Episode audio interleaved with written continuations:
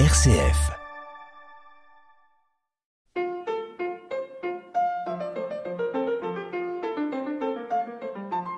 Bonjour à toutes et à tous. Notre premier regard protestant sur l'actualité de l'année se penchera tout d'abord sur la fin de vie.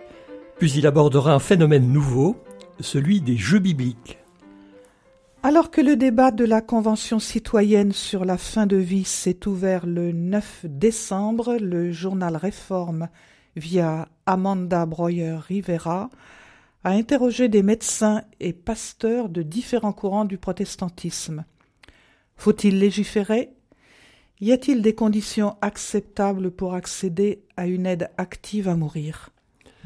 Aux yeux du pasteur euh, Christian Krieger, le nouveau président de la Fédération protestante de France, il y a au sein du protestantisme au sujet du débat sur la fin de vie, je cite, des positions fermes mais qui ne sont pas exclusives, et surtout, il y a une plus grande capacité d'écoute des avis d'autrui. Un large socle commun semble tenir la famille protestante. Toutes les personnes contactées alertent sur le fait qu'une demande de mettre fin à sa vie cache souvent un appel à l'aide pour vivre mieux ou la peur de faire face à sa propre mort. Tous défendent que le meilleur remède demeure une écoute attentive et qu'un accompagnement humain permet souvent de faire oublier ce désir de mort. Mais s'il persiste, tous estiment aussi qu'il est de leur devoir d'accompagner la personne, même si son choix va à l'encontre de leurs propres convictions. Alors la loi Claes Leonetti de 2016, qui encadre la fin de vie, inspire tout à la fois les éloges et un sentiment de gâchis. Donc cette loi autorise une sédation profonde et continue des personnes volontaires souffrant d'une maladie grave et incurable, et dont la mort est prévue à brève échéance. La mort naturelle emporte alors le malade sans douleur physique ou souffrance psychique, et pourtant, six ans après son adoption, cette loi reste mal connue et souvent non appliquée faute de lits d'hospitalisation en soins palliatifs. Les dissensions naissent avec l'opportunité même du débat sur la fin de vie. Si cette démarche est saluée par un certain nombre de croyants, comme l'opportunité de surmonter le tabou de la fin de vie, elle inspire également le scepticisme. Pour Louis Schweitzer, professeur émérite d'éthique et de spiritualité à la faculté libre de théologie évangélique de Vaux-sur-Seine, je cite, c'est un coup de com', comme pour la Convention citoyenne pour le climat. Je pense que ce gouvernement libéral veut juste mieux faire passer la pilule auprès des plus réticents. Précipiter la mort, même avec le consentement de la personne, semble pour beaucoup une ligne rouge à ne pas franchir. Toujours euh, Louis Schweitzer, euh, inquiet. Comme l'euthanasie coûte moins cher qu'ouvrir des lits d'hôpital, et que l'argent est le moteur de notre société, l'ouverture d'un entre guillemets droit à mourir risque de devenir pour les plus faibles un toujours entre guillemets devoir de mourir, car ils auront peur d'être un poids pour la société ou leur famille. Et donc on risque de déshumaniser la société. Eh bien, même réticence pour Joël Secaldi, médecin et référent aumônier en soins palliatifs. Je crois, dit-il, en une autonomie reliée, où nous assumons notre interdépendance. Je crois en un lien de fraternité qui nous unit toutes et tous. Si personne ne se sent exclu, le souhait d'une aide active à mourir perd alors sa raison d'être. Même prudence pour Nadine Davout, qui est médecin retraité et laïque de l'Église protestante unie de France. Elle craint qu'une aide active à mourir instituée puisse porter atteinte à la sûreté de la vie pour tous. Cependant, elle n'est pas fermée à des aménagements. Elle s'interroge en effet, forcer quelqu'un à vivre alors qu'il est dans une souffrance absolue, n'est-ce pas de la cruauté? Elle ajoute, je ne suis pas favorable à la dépénalisation de l'euthanasie, porte ouverte à des décisions radicales avec des personnes en situation de très grande vulnérabilité. Une telle décision ne pourrait être prise que par un petit groupe interdisciplinaire de sages. Elle pourrait dès lors être admise à titre d'exception au nom de la compassion, une fois épuisées toutes les possibilités de la médecine palliative elle resterait de l'ordre de la transgression. Mais ce garde-fou ne convainc pas les opposants les plus fermes à une évolution législative. Louis Schweitzer le regrette. On observe en Belgique et aux Pays-Bas que les lois limitatives ont ensuite été élargies aux mineurs ou aux malades mentaux. Et de plus, selon Joël Secaldi, l'existence d'un conseil des sages n'évacue pas la question des critères d'évaluation d'une situation. Pour juger du caractère réfractaire d'une souffrance psychique, en reste-t-on à l'évaluation exclusive de l'effet des médicaments psychotropes utilisés Ou, interroge-t-il, regarde-t-on les autres dimensions intriquées? La médecine spécialisée dans la prise en charge de la douleur et le travail social, ainsi qu'un accompagnement spirituel ou religieux. Pour James Woody, pasteur de l'Église protestante unie de France, ces limitations ne sont pas pertinentes, mais pour des raisons diamétralement opposées. Voilà ce qu'il avance. Dépénaliser serait une bonne chose afin d'éviter d'ajouter de la souffrance et du drame. Le pasteur fait ici référence aux personnes souffrant d'une affection grave et irréversible, désireuses de mettre un terme à une existence qui leur devient insupportable, ainsi qu'au fardeau que cela représente pour les aidants.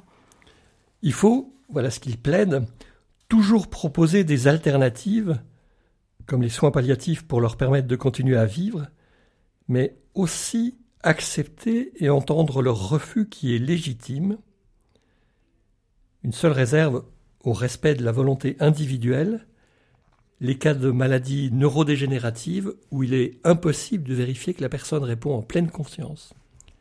James Woody plaide également pour le respect du sentiment d'être rassasié des jours, selon l'expression biblique. La vie, voilà ce qu'il précise, est en permanence un processus de mort puis de résurrection. Enfance, âge adulte, parentalité, retraite, etc. Il faut en permanence mourir à ces représentations de la vie pour être ressuscité et pour se métamorphoser. Mais arrive un moment où ce processus atteint son terme, et c'est là que la demande de mourir est légitime. Cette entre guillemets mort philosophique heurte les médecins protestants Joël Secaldi et Nadine Davou, lesquels insistent sur leur vocation à soigner et non à donner la mort. Il faut toujours proposer des alternatives, comme les soins palliatifs, pour permettre aux personnes qui souffrent de continuer à vivre, mais aussi accepter et entendre leur refus qui est légitime. En outre, Nadine Davou met en garde contre une certaine subjectivité. La perception de ce qui est acceptable varie d'un individu à l'autre, même face à des épreuves identiques. Le suicide assisté peut sembler une bonne mort, dit-elle, c'est-à-dire une mort choisie dans une situation de désespérance médicale, psychique, voire spirituelle, mais certains patients, quand ils sont très bien accompagnés, atteignent une forme de sérénité et arrivent à rendre les armes avant d'en arriver là. Christian Krieger a commandé à la commission éthique et société de la Fédération protestante de France un nouveau travail sur le sujet. Il détaille Il faut apprécier comment le rapport à la mort a évolué avec la pandémie de Covid-19, quand des personnes sont mortes seules et isolées faute de visite. Il nous faut par ailleurs analyser le dernier avis du Comité consultatif national d'éthique qui ouvre la possibilité d'un accès légal à l'assistance médicale au suicide pour nourrir notre contribution au débat citoyen. Eu égard à la diversité de ses membres en débat, la Fédération protestante de France rappelle les quatre principes structurants qui guident sa réflexion éthique à propos de la fin de vie. 1. Dieu est à l'origine de toute vie. Pour les chrétiens, la dignité est intrinsèque à toute personne parce que, créée à l'image de Dieu, elle ne s'acquiert ni ne se perd. 2. La vie est un don, une grâce, elle s'inscrit dans une interdépendance où chacun est à la fois et successivement aidé et aidant. 3. La finitude est un élément structurant de la condition humaine. 4. Le principe de la compassion fraternelle avec les plus vulnérables. En tous les cas, le débat continue au sein de la Fédération protestante de France.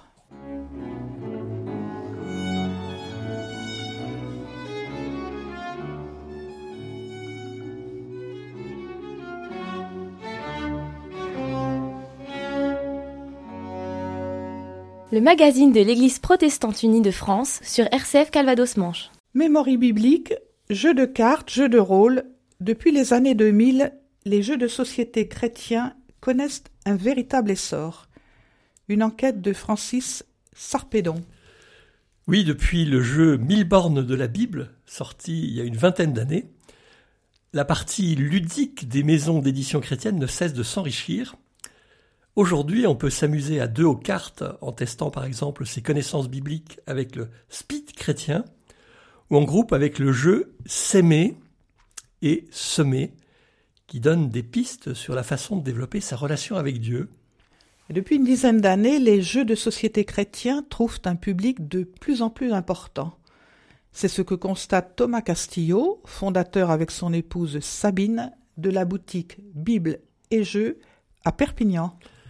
Après avoir créé en 2014 le jeu Hag Samea, ce qui veut dire joyeuse fête en hébreu, le couple a décidé de l'éditer au vu de l'intérêt rencontré. Le but, disent-ils, était de familiariser les enfants avec les Écritures par la découverte d'une année biblique et de montrer également le lien avec euh, l'agriculture. À noter que ce jeu-là, Hag Samea, est proposé par différents éditeurs comme Bethesda, la Maison de la Bible ou encore la CLC. Et le couple s'est lancé dans une petite entreprise visant à rassembler tout l'éventail des jeux chrétiens afin de les faire connaître. Et d'emblée, la boutique a été contactée par de nombreux créateurs, surtout pour des jeux à destination des enfants âgés de 3 à 7 ans, mais elle présente également des jeux de plateau pour les enfants de 7 à 12 ans, qui sont cependant plus rares les, enfants, les jeux. Les éditions CLC France proposent pour leur part, depuis la rentrée, divers jeux pour enfants, dont plusieurs puzzles et un loto de la Bible pour les enfants d'âge préscolaire. À travers ce dernier jeu, ils peuvent apprendre de nouveaux mots, apprendre à classer des formes et commencer à découvrir la Bible. Par ailleurs, les jeux pour les plus grands et la famille se développent et les thèmes sont variés. L'ONG Porte Ouverte a créé le jeu de cartes Les Infiltrés sur le modèle de celui du loup-garou, mais sur le thème des chrétiens persécutés. Dans ce jeu d'ambiance, euh, des chrétiens se réunissent dans un pays hostile à la liberté religieuse et des espions sont parmi eux, et le jeu permet de sensibiliser au sort des chrétiens aux libertés restreintes. Et puis d'autres jeux visent une participation intergénérationnelle, comme le Memory biblique. Il présente des scènes bibliques sur des cartes. Et le but est de faciliter la mémorisation d'histoires bibliques par les enfants, de susciter leur curiosité et aussi de tester sa mémoire. Hervé Lessou, qui est directeur général de la CLC, observe l'essor des jeux qui ne représentent pour sa maison qu'un peu moins de 2% des ventes, mais avec une progression de 10% en 2021. Cependant, souligne Nicolas Fouquet, créateur du jeu Fouille en Galilée, l'intérêt est encore balbutiant et les jeux semblent peu connus du public chrétien. La semaine prochaine, vous retrouverez dans le cadre du magazine de l'Église protestante unie de France Carte blanche à la CIMAD. Au revoir à toutes et à tous. Bonne année, puisqu'il est encore temps. Nous vous souhaitons une année 2023, eh bien, on va dire fleurie à souhait, et en tous les cas bénie chaque jour.